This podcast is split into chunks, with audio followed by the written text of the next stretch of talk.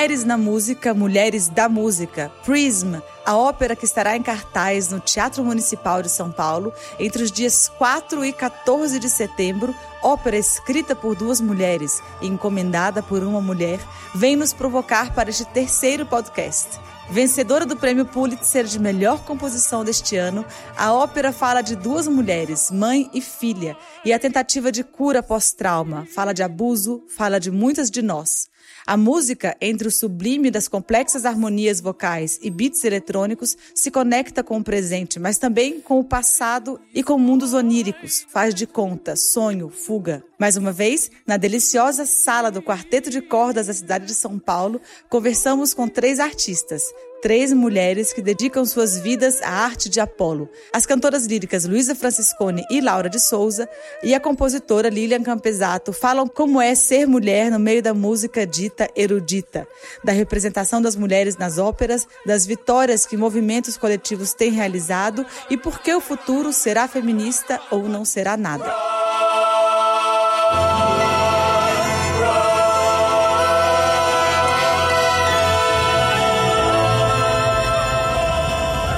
Este é o terceiro podcast do Teatro Municipal de São Paulo, completamente feminino, L Power, porque estamos aqui com Luísa, Lilian e Laura, que vão elas mesmas se apresentar, porque afinal as mulheres devem falar por si. Luísa, quem é você? Eu sou Luísa Francescone, sou cantora de ópera e professora de canto, psicóloga, com mestrado em ópera, em papéis travestidos a partir da teoria de Judith Butler. Que foi caçada do Brasil, não esqueçamos. Não é? Tem uma teoria interessantíssima sobre gênero. que mais? Quem sou eu? Uma grande frequentadora do palco do Teatro Municipal de São Paulo. Tenho feito algumas óperas aqui no Teatro Municipal, tenho me apresentado na Sala São Paulo, no Teatro São Pedro. Tenho essa felicidade de poder cantar nesses lugares e a honra de poder cantar nesses lugares. E a honra de estar aqui participando desse podcast.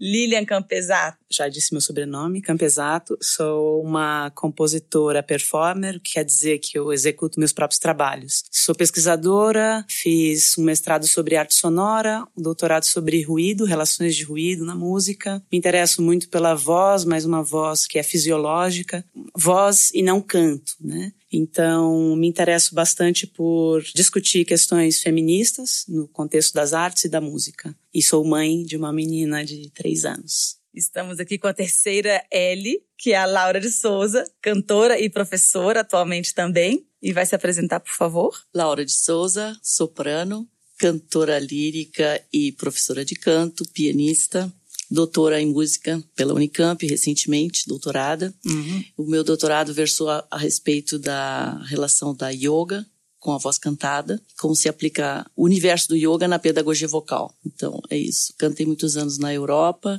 cantei muito aqui no teatro e nos principais teatros do Brasil e atualmente sou pesquisadora e pedagoga. Maravilhoso. É, bom, são muitos temas. A gente está aqui é, também graças a uma provocação do Teatro Municipal é, em trazer para São Paulo pela primeira vez, na verdade, primeira vez saindo São, dos Estados Unidos e chegando aqui nesse teatro, a ópera Prisma, que é a segunda encenação composta por uma mulher a pisar nos palcos do Teatro Municipal. Lembrando a Fata Morgana, da incrível Joci de Oliveira, mas de fato essa é a primeira ópera composta e escrita em termos de libreto por mulheres somente. Vocês têm a dizer sobre este assunto? Olha, é porque é tanta coisa para dizer que a gente não sabe por onde começar, né? Primeira coisa como demorou para chegar uma ópera de uma compositora feminina num palco desse, desse tamanho, né? Enfim, a gente tem maestrinas, a gente tem muitas cantoras, obviamente, mas, né, uma compositora que tivesse nesse palco pela primeira vez, acho que podia ter chegado antes, mas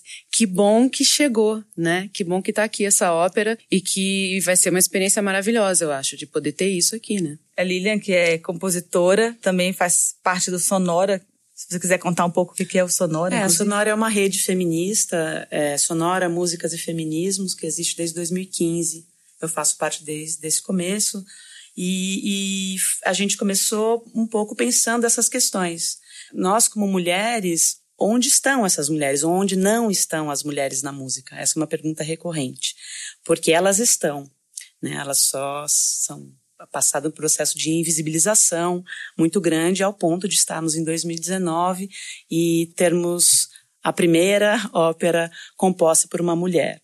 A gente sabe na nossa cultura que é extremamente machista, né, que isso é um, é um grande ganho, né, e, e o feminismo está na pauta dos debates, a gente poder falar sobre isso é muito, muito significativo. Eu acho uhum. muito positivo, Exatamente. apesar dos pesares. Então, que bom, concordo com você, que bom que vamos ter essa oportunidade.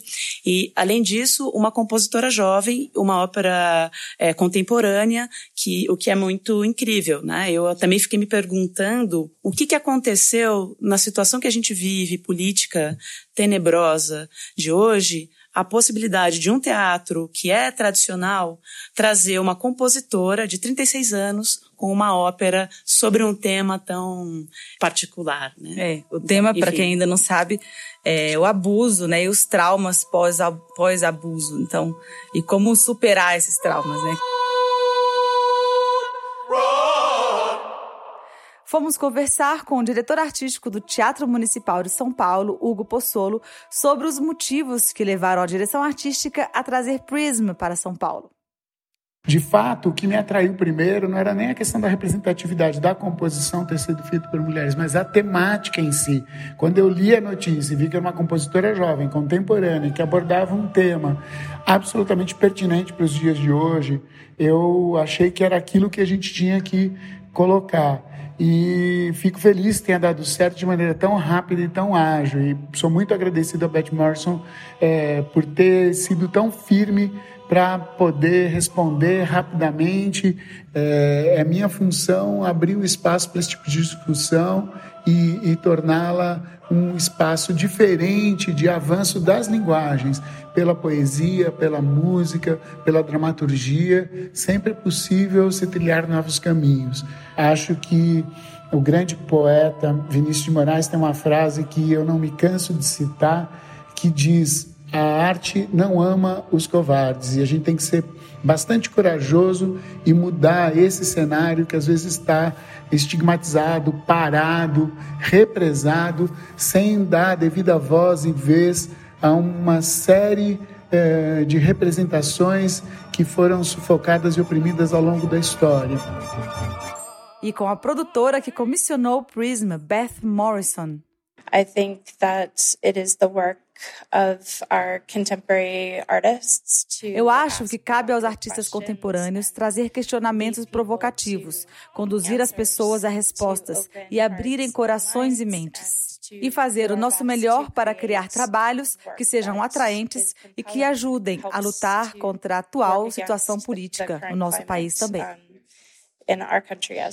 Voltamos ao nosso papo com Lilian, Laura e Luísa que é um tema que tem sido cada vez mais trazido à tona, né, pelas, pelas mulheres de todos os campos, né, da, das artes, Me Too, e, e inclusive várias, vários maestros têm caído dos seus pódios, né, com isso tudo, né, Laura? Verdade, eu acho que é importante a gente abordar talvez a, a questão de que a mulher sempre esteve presente, porém em que papel? Uhum. Né? A mulher teve sempre um papel de ser adorada, né? A adoração musa. da musa, a adoração da diva, e, e, a diva é, ao mesmo tempo, aquela que é adorada e aquela que sempre obedece. Quem?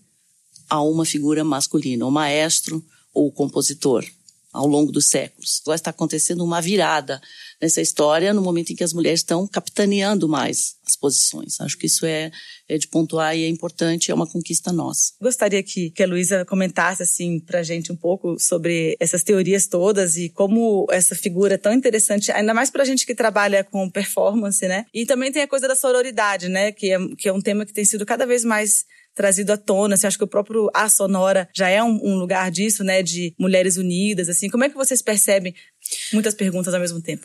Foram. A Judith Butler tem uma teoria que eu uso no meu, no meu mestrado, que o gênero é uma performance, né? Que você não, não nasce sabendo exatamente o que fazer se você é homem ou mulher, se é que isso existe, né? Assim, como sexo e gênero. E que o gênero é uma coisa aprendida socialmente. Então, aqui a gente somos quatro mulheres sentadas, três delas estão com a perna cruzada, estão com a perna cruzada, né? Foi um comportamento aprendido ao longo do tempo. Se tivesse um homem aqui, por exemplo, os dois homens que estão na sala estão com as pernas abertas. Né? Então é uma coisa que foi aprendida. Então é, é uma performance aprendida nesse sentido, não uma performance é, consciente, mas uma performance que você vai se dando conta ao longo do tempo. E como quebrar essa, essa, essa performance de gênero desnaturaliza o binarismo, né? O masculino e feminino. Quer dizer, as fronteiras do gênero são muito mais fluidas do que a gente está acostumado a pensar. E eu acho, eu acredito piamente nisso, né? Então eu acho a, a, teoria dela muito interessante por causa disso, porque ela cria, ela vai além do feminismo nesse sentido para dizer que o gênero é uma coisa muito mais ampla, né? Obviamente sem deixar de no último livro que eu li dela, que é muito interessante, ela fala de precariedade. Eu acho isso muito interessante, porque são essas figuras que de uma forma ou de outra estão à margem da sociedade que não conseguem ter uma vida social digna. Os transgêneros, muitas mulheres, as mulheres negras, né, especialmente é, em determinados lugares do mundo, como essa precariedade é maior do que em outras, e como o movimento de massa e como as manifestações fazem com que é, as pessoas que estão numa posição precária possam vir a ter direitos sociais e políticos. Né? Eu acho isso muito interessante também. E como é que é sentido, então, essa, essa teoria e todo essa, esse movimento uh, dentro da música? Como é que vocês sentem a Heloísa Buarque de Holanda tem um livro muito interessante sobre, chama Explosão Feminista, é, Arte, Cultura, Sociedade, algo assim.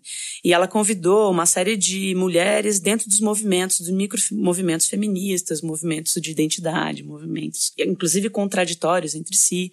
É, você tem as feministas radicais, você tem, né, enfim, uma coisa muito legal disso tudo, ele é chamada de quarta onda, é que no Brasil em especial, de 2013, né, da marcha de 2013 até agora, é, o feminismo ou os feminismos eles ele ele está na pauta. As pessoas conversam sobre isso nas ruas. Uhum. É, virou uma questão que não dá para fugir mais né? Ele está apresentado. Então é, o que eu acho que é uma grande que é uma grande coisa, né? Se uma compositora, por exemplo, eu estava estudando a Eleonora Deste, que é uma compositora, foi filha da Lucrécia Borgia, que é uma figura, né? Uhum. Da, enfim, descobriram um moteto do século XV, um conjunto de motetos, é, 43. Tem uma pesquisadora inglesa que tá, atribui a ela, mas ela só podia compor indo para o convento e não assinando, né? Isso é um moteto anônimo.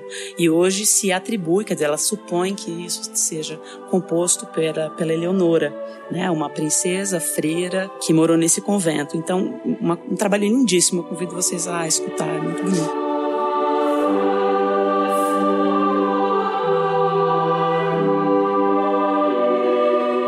Então, se nesse momento, né, você precisaria estar num convento para compor, o feminismo ou os feminismos, ele hoje ele está na pauta. A música, na minha opinião, ela é, ela é uma arte bastante conservadora nesse nesse sentido, né? Pelas próprias instituições. A orquestra é uma instituição absolutamente patriarcal né? A hierarquia da orquestra sinfônica, a hierarquia desses lugares, né? De é, quem é o chefe, quem são os chefes, né? Quem que está envolvido, né? Você é, é muito frequentemente a gente fazer uma, uma, uma brincadeira que ah, aqui na sala ou dentro de uma orquestra quantos quantas são mulheres, né? Que estão uhum. tocando ou e ainda compositoras, menos ainda, regentes, né? Enfim, eu acredito que esses movimentos, né? A sonora, por exemplo, é um deles, mas tem vários, está é, tá reivindicando um um lugar em que, assim, as pessoas precisam se posicionar agora. Elas não podem simplesmente, a não ser que elas sejam lunáticas, como o nosso presidente, mas elas não podem simplesmente ignorar esse uhum, fato uhum. mais. Então, isso é uma grande conquista, no meu entender. É, eu tive em Viena no passado e tinha uma sala que era só de, de pinturas de mulheres do século XVIII e XVII. Então, como, como as instituições também finalmente estão apostando um pouco mais nisso. A gente acabou de ter uma ópera no Teatro São Pedro em que a regente era uma mulher e a diretora, a diretora de cena uma mulher e uma ópera que é uma das poucas óperas que põe uma, a mulher lá em cima, um libreto que a mulher é quem decide tudo, né? Que é a italiana Inalgeri do Rossini, que ela é que tem a força, que ela que faz tudo e que ela que trama tudo. Uma proto-feministona, né? Os enredos das óperas, em geral, é a mulher que, que faz acontecer, né?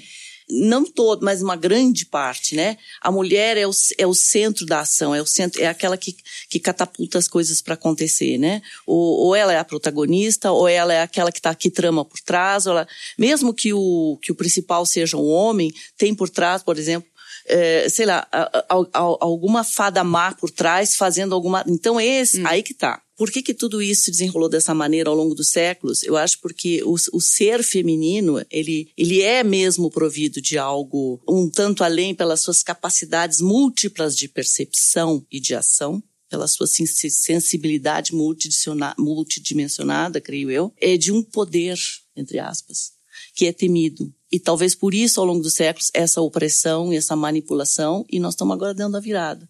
Uhum. O que, que, vocês acham? Não sei se eu tô certo, se eu tô viajando. Tenho duas é coisas ideia. aí. Tem uma, é uma que vai que ao encontro e outra que vai de encontro, né? Uma coisa que eu lembrei foi, por exemplo, o Beaumarchais, quando ele escreveu As Bodas de Fígaro, ele escreveu o querubino para uma mulher, porque ele achava que nenhum homem ou nem adolescente teria uhum. as capacidades emocionais e, e, e sensoriais de passar aquele adolescente homem, né? Sim. É, naquele estado de excitação amorosa. Por outro lado, é, você tem o, o, livro da Catherine Clément, que chama é, Ópera ou a Derrota das, das mulheres, mulheres, onde ela fala que, na ópera romântica especialmente, ela, ela, é bem radical nesse livro. Tem muitas coisas que eu discordo, especialmente em relação aos personagens travestidos.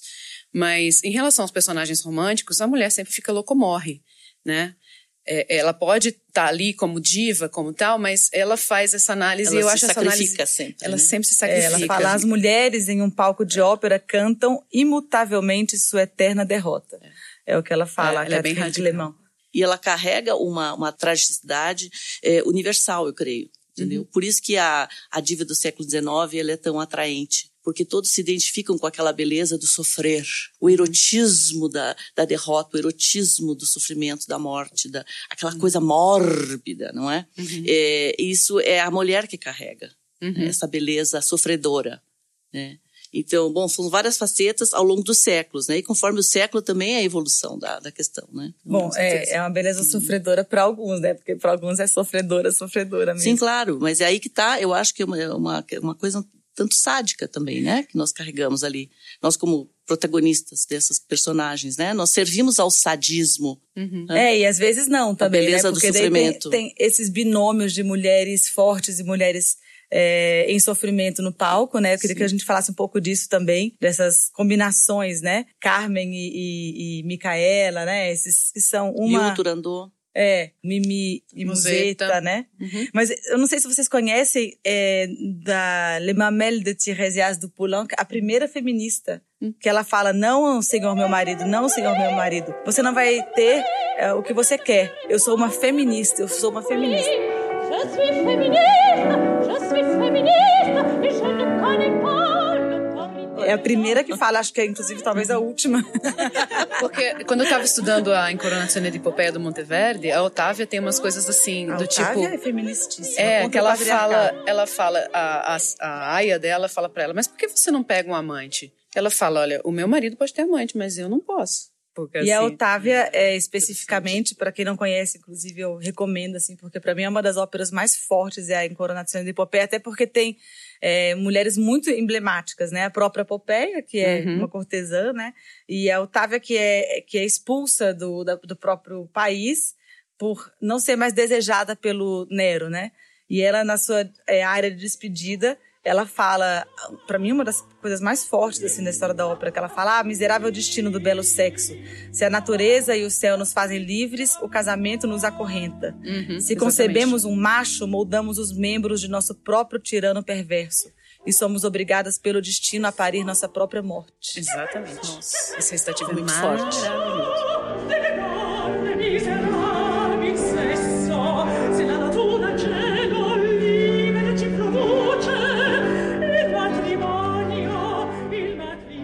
Né? Em Monteverde, né? Tipo, Impressionante, né? Século XVII. E outras 17. mulheres de cena, e a tá Serpina. Tá Vamos falar sobre Serpina. Tem essa série de mulheres inteligentes. La serva padrona. É. Né? Despina. Despina. Isso já Suzana, é, uma, é um universo... Esse embrião aí de, de, de Serpina que veio dar em Suzana, eu acho que é importante. Né? É.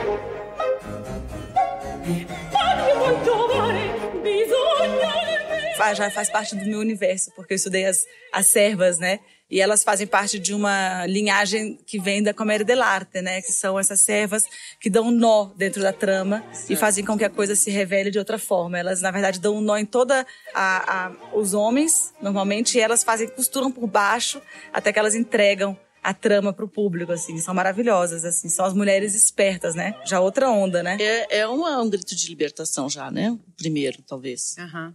Mas outra coisa que eu acho importante falar, assim, em termos dessa coisa das mulheres dentro dos libretos e no palco, é, são, são as montagens que estão modificando um pouco os libretos, ainda sendo fiéis a eles, uhum. mas que tem uma pegada de mais denúncia mesmo. Por exemplo, eu fiz uma Carmen, Carmen do Lombardeiro, que era toda baseada em abuso sexual, assim. Tipo, o Dom José me dava um tapa na cara no segundo ato, de verdade. A cena da morte da Carmen não era assim, ele pega uma faca e enfia na Carmen. Ele encosta ela num muro e ao mesmo tempo que ele tá esfaqueando, ele tá estuprando ela, né? Então era uma cena super, hiper forte e, e que ele queria que fosse forte, que fosse muito mais assim, né? Apesar de ser um diretor de cena um homem, né? Eu acho que eles também estão entrando nessa onda eu acho bem legal. Era uma, uma, denúncia do abuso, o abuso físico mesmo, né? Então eu acho muito interessante. Para quem isso. não viu aqui no Rigoleto que teve aqui no teatro, né, com a direção Agora do Tacla, também. Uhum. também. aconteceu um estupro no início da, do ato, do primeiro ato. O, o, libreto que é muito evidente também esse lugar desse duque é, abusador, né, foi trazido à tona, assim. Então a essência é, abusadora dele foi reforçada. Que vocês estavam falando sobre é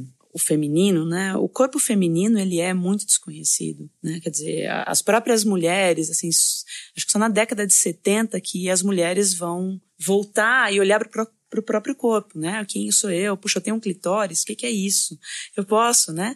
Então, é, pensar nesses dramas psicológicos que vocês estão falando, né? Que são não, não deixa de ser dramas psicológicos, tem a ver com a ópera, né? Com a com a proposta da, da Ellen Ride, que é mãe e filha, né? E depois ela vai descobrindo que ela ela estava doente, ela, ela tem uma doença que não sabe o que é, a mãe vai prote a protegendo de alguma forma e ela depois descobre que, vai descobrindo, vai se sendo revelada a si que ela sofreu um abuso, né? E ela, é, é esse, é esse lugar também de se descobrir, de descobrir os próprios traumas, né? Então eu acho que tem, tem, é muito legal ter uma ópera feita, né, na atualidade, em que vai revisitar esses lugares. Aí seria muito legal ver como ela faz isso, né?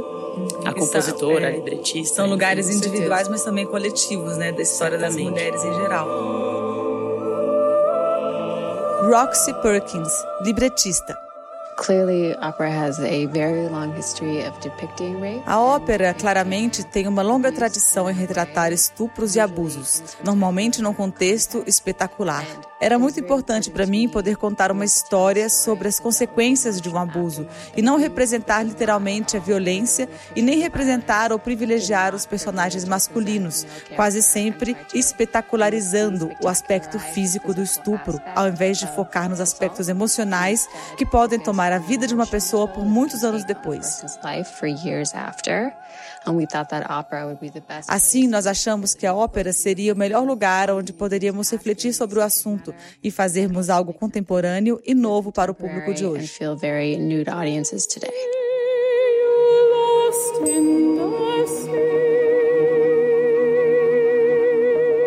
Outra coisa que eu acho interessante abordar é o espelho desse abuso da sociedade em cima da mulher através das próprias mulheres, que seguem essas prescrições. Por exemplo, Sora Angélica é uma obra que é inteiramente não tem homem na Sora Angélica, são só, só mulheres, são só freiras, né? Uhum. E aquela a principessa, a, a, Zia, uhum.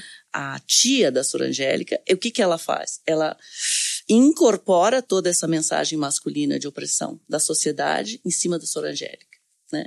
E ela ela levanta essa bandeira e ela carrega essa bandeira e ela oprime a sobrinha a ponto dela no final se suicidar, porque lhe foi tirado o filho no primeiro dia de vida. Ela dá a luz ao filho, o filho lhe é tirado e ela é enclausurada num, num uhum. convento. Então, quer dizer, é a mulher também fazendo esse papel uhum. em cima da própria mulher. É uma cadeia de, de eventos, né? Que, por mais que seja uma é mulher escrita por um homem, no caso. E é claro. É, é, mas, mas claro, entendeu? E, to, e toda aquela inter-relação entre as mulheres né? do convento, eu acho aquilo tudo muito rico, né? Como elas se comunicam, como elas se, se suportam, se dão suporte umas às outras, pequenas freiras e tudo aquilo.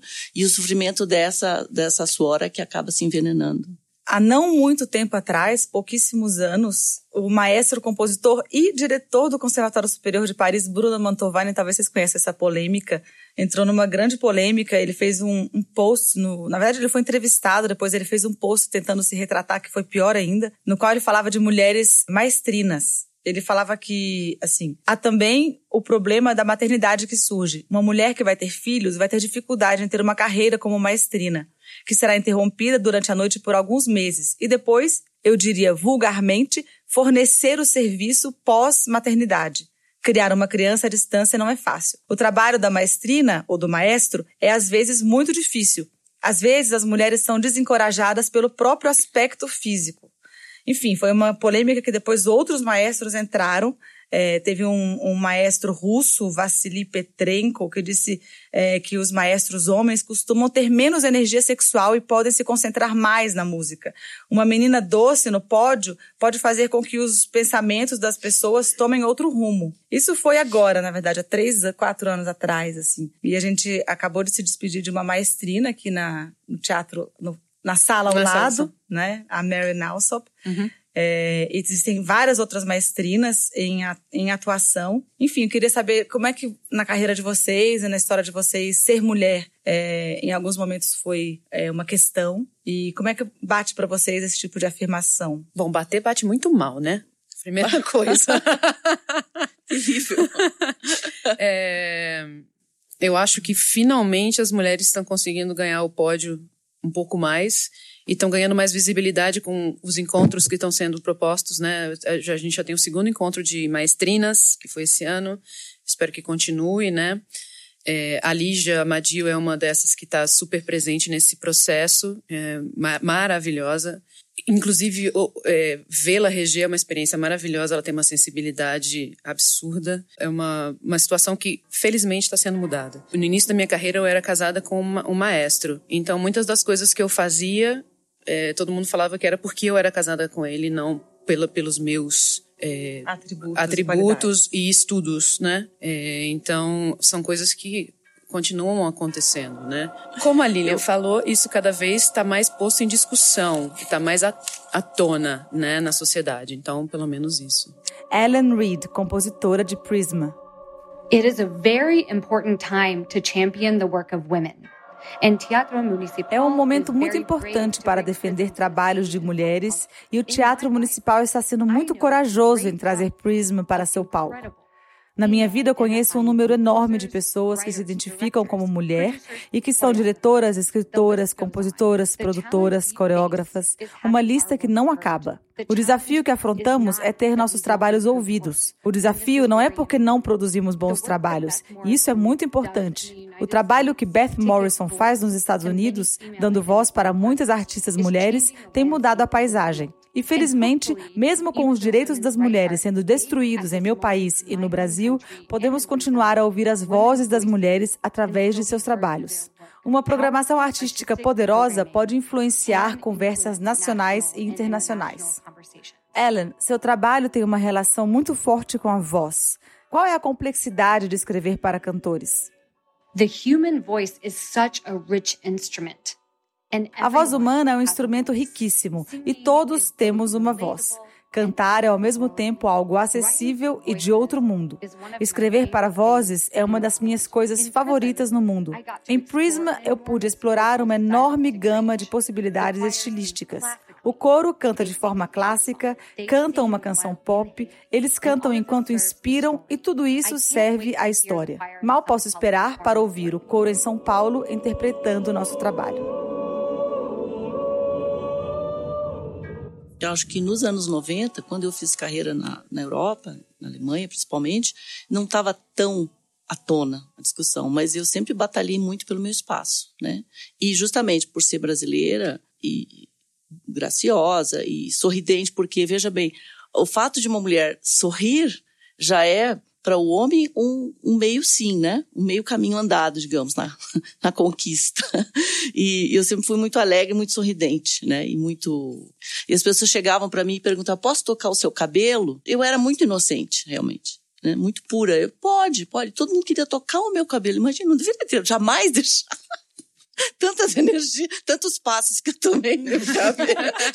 assim, isso me ajudou, me atrasou, enfim. Muitos não, não eu soube dizer sim. Eu sempre tive uma personalidade muito forte, né? O meu apelido na, lá, na Escola Superior de Música de Hamburgo era Laura de Wilde, Laura a Selvagem. eu sempre soube dizer não para papéis que não eram para minha voz naquela época, naquele momento do desenvolvimento vocal, né, da minha carreira. Isso é um ponto que muitas mulheres, para conseguir galgar, não digo só mulheres, mas porque a mulher é talvez um pouco mais fragilizada diante do processo todo, né, dentro do ambiente da, do, do, trabalho. Ah, sim, então eu vou gravar, agradar o maestro e vou cantar tal papel aí. Arrebento as minhas cordas vocais e depois não canto mais nada e ele pega a próxima. Então eu já sabia que ia ser assim e eu sempre soube muito bem é, me degladiar com os intendantes alemães, de botar dedo na cara e tudo. Eu acho que eu sempre me coloquei muito como homem, se é que eu posso dizer isso, porque eu sempre fui muito combativa e eles não me dobravam, tá entendendo? Para mim não foi fácil, porque não era da minha natureza, entendeu? Eu tive que utilizar criar essa força, é, eu tive que quase que criar um outro homem dentro de mim, uma outra pessoa que, que fosse homem para degladiar com os homens. Porque realmente é muito cruel e é muito forte, é muito implacável essa ação dos homens no mundo da música em cima da mulher, com certeza. Antes da Lília responder, eu só queria que vocês comentassem então também é, essa relação dos maestros com as cantoras, né? Vocês que estiveram nessa situação agora que a gente tem visto aí esse escândalo do Plácido Domingo, do Levine, do Charles Dutoit, assim, e, e se vocês já viveram situações na, nas quais é, o maestro se impôs de forma violenta, inclusive você também, Lilian, assim, às vezes se alguma situação em grupo ou em orquestra. Eu, eu ainda bem nunca passei por isso. Eu sei de diversas histórias, mas pessoalmente nunca tive nenhum problema com maestros. Sei de diversas histórias, né? Conheço muitas coisas de primeira mão, mas não, ainda bem. Não, eu também não. Eu mais a nível técnico mesmo, né? De trabalho. Não. A nível de abordagem, assim, não posso, não posso reportar nada, não. Uhum. Que bom. Que bom para eles, né? que senão, pá, chega a Laura de Wilde lá, de Wilde. olha aí. Porque esse escândalo do Plácido Domingo tá derrubando, Isso é um absurdo. Né? É. Assim, né? É, mas ao mesmo tempo tem todas as diversas Acho que você cantoras. Podia falar desse escândalo. É sempre bom explicitar, né, o escândalo. O Plácido foi acusado de, de abuso, uh, mas abusos que aconteceram há 30 anos, né, por algumas pessoas. Ele realmente tem ele tem fama de mulherengo na área, isso todo mundo sabe. Se foi abuso ou não, eu já não sei, mas está sendo discutido. Mas todas as, as mulheres que trabalharam com ele nos últimos 10 ou 15 anos estão colocando textos gigantes no Instagram defendendo ele. Não sei até que ponto o, o próprio trabalho, a própria carreira influencia esses textos, né? Do tipo. Mas eu acho que não. Então, enfim, são sempre situações que você tem que, você tem que ver os dois lados, né? É difícil julgar. É muito né? difícil. Eu queria chamar a atenção por uma coisa que é mais sutil, né? Porque a gente tem, é, é óbvio que existem esses esses eventos que são traumáticos e é, exagerados, vamos dizer assim, né? É, de, de um abuso explícito, de uma coerção mais direta, de um convite mais indecoroso. É, mas tem muitas coisas é, sutis que são muito perversas. É, eu, eu tô no universo da, da música contemporânea, da música experimental. Poderia se imaginar, ah, poxa, o pessoal, ele estão em um outro lugar, tem outras hierarquias, né? tem outra disposição. Então, mas não, é, a gente está numa sociedade patriarcal. Né? No universo da, da pesquisa, por exemplo, eu me lembro de acontecer coisas como você fazer uma pergunta num congresso para um professor e esse professor achar que você está interessado e esse professor te convidar para ir no hotel dele e você muito ingenuamente, como uma estudante, achando, puxa, que legal, eu vou fazer um mestrado e essa pessoa vai me ajudar. Olha só, eu me lembro de estar sozinha, assim, era uma. Isso foi no Mampon que aconteceu em, em Porto Alegre. E foi uma pergunta. E era assim, um, um evento que aconteceu perto desse, desse, hotel. E eu achei muito ingenuamente que seria algo normal, porque é isso. Ah, a pessoa vai te. Poxa, tem vários livros, eu posso te mostrar Mas eu percebi que era outra coisa, né? Que queria mostrar. Queria mostrar um interesse de envolvimento. Então, quando eu percebi a situação e onde eu estava, eu, puxa, acho que ferrou. Eu vou ter que. E aí eu tive que explicitar a coisa, dizer, não. A pessoa falou, bom, então sobre o seu trabalho a gente conversa por e-mail. e, e, me lembro de, de ter ficado arrasada com essa situação. Eu era muito jovem, eu estava na graduação. E assim, tá sozinha nesse lugar. Lembro de ter viajado de ônibus e voltado assim, chorando, pensando nisso, né? Mas isso mostra muitas coisas, né? Mostra muito esse lugar de, é, da menina, né? Que tá numa posição mais vulnerável e a pessoa uhum. não se... E uma, um pesquisador, uma pessoa, é, vamos dizer, esclarecida, mas é, os esclarecidos e os não e os toscos, eles eles dão, dão as mãos às vezes, né? Muitas vezes. Então, eu várias vezes saí chorando de situações Nossa. assim, porque isso vai derrubando a gente, né? E, e, a gente vai tendo que criar uma espécie de floresta amazônica, aliás, que já não existe mais, já né? Tá queimada. Mas quando você escuta, né, e se escuta, por isso que é tão legal é, esses coletivos, né? Porque uhum. você começa a perceber, opa, não sou só eu.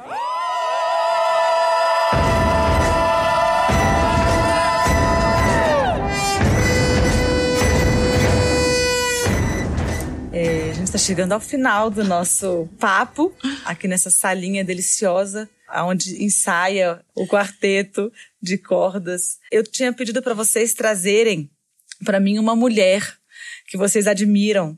Afinal, nós somos aqui quatro mulheres, mas assim seremos oito e assim a gente se multiplica, abrir espaço para outras irmãs. Queria que vocês falassem das mulheres que vocês escolheram. Eu queria trazer a Lapinha. A Lapinha foi uma cantora mulata brasileira que se apresentou em ópera e era atriz também entre o final do século XVIII e o início do século XIX e foi uma das poucas cantoras que chegou a ir para Portugal e se apresentar lá e que ficaram registradas, né? Foi das poucas como carreira e e por ser mulata, parece que ela tinha que pintar a cara, né? Que todos os mulatos que faziam parte das óperas tinham que pintar a cara de branco naquela época. Era uma artista fenomenal, então eu gostaria de deixar esse registro aqui, porque são poucas pessoas. Agora teve uma escola de samba que até colocou ela no enredo um tempo atrás, acho que eu foi Eu nunca 2014. tinha ouvido falar na Lapinha. Eu também não. Então, ó, fiquem sabendo, olha aí. Será que tem algum tipo de, de registro de imagem de alguma coisa? É, parece que não. Parece que é só registro é, escrito mesmo. Tem um artigo da Alexandra Van, Van Voilen, acho que é o nome dela, sobre ela. E uma tese também, se eu não me engano. E citações dos livros. Daí tem essa citação do aquele, ah, ela, ela era mulata, mas pintou a cara de branco, se apresentou tal, tal dia, não sei o quê.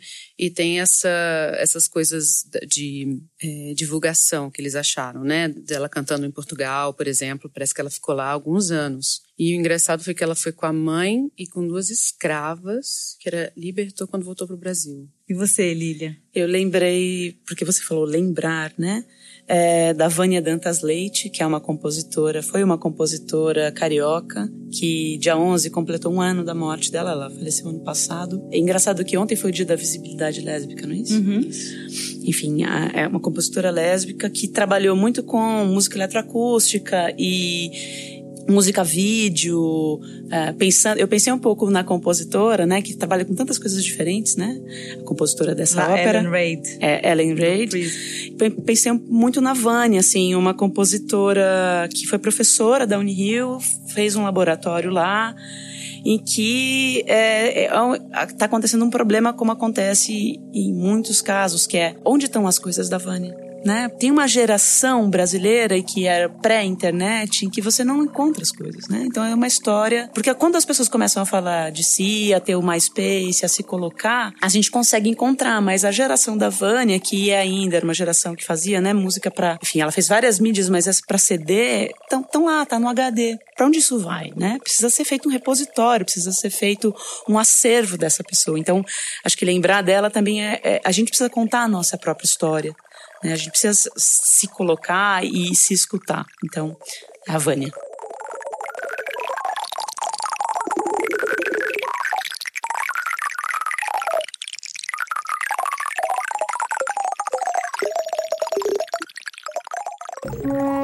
Eu escolhi Eliane Coelho.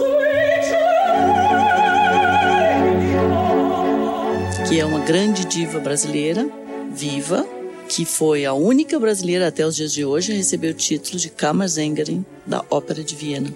Me lembro bem quando ela recebeu esse título, acho que há uns 12 anos atrás ou mais, não se escreveu uma única linha sobre Eliane no Brasil. E eu fiquei revoltadíssima. Mas como ela é Kammersängerin? Kammersänger é um título de nobreza musical dentro da ópera. Né? É como se fosse Sir and Dame na, na Inglaterra, né? Sir uh, Dame Kirite Kanawa, Kammersängerin Eliane Coelho, brasileira. Grande artista, exemplo de perseverança, de batalha, de, de de ser uma pessoa vencedora em todos os aspectos, não somente no palco como na vida, e uma grande mestra, um grande exemplo. Pessoalmente para mim ela é um grande exemplo e para todos nós. Então, Eliane Coelho.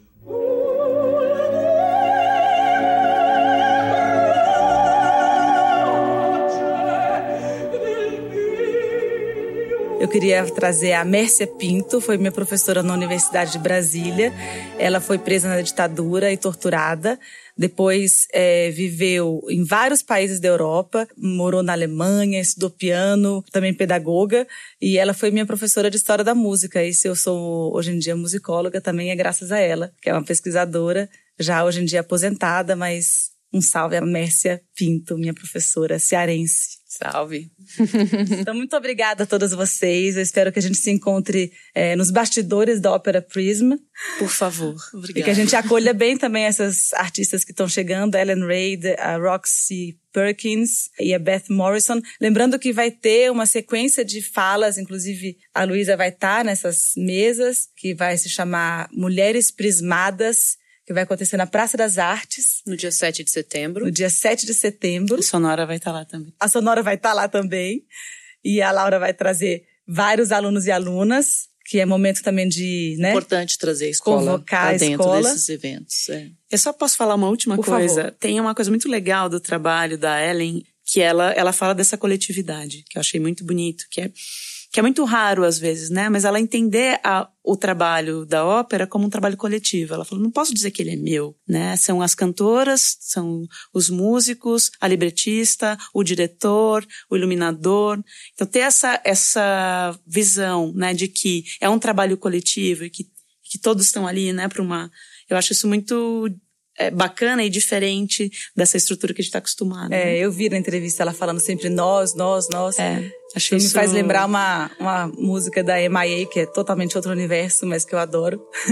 que ela fala, Freedom, I don't need them. Where's your wisdom, né? Liberdade, eu não preciso disso. Onde está o seu nós? Né? Exatamente. Muito obrigada a todos vocês. Obrigada Obrigada a a você você. pelo convite. Obrigada.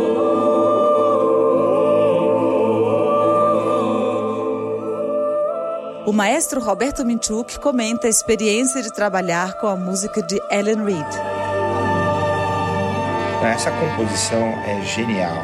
Ellen Reid, eh, jovem eh, compositora americana de 36 anos de idade, é de fato alguém que tem algo novo a dizer.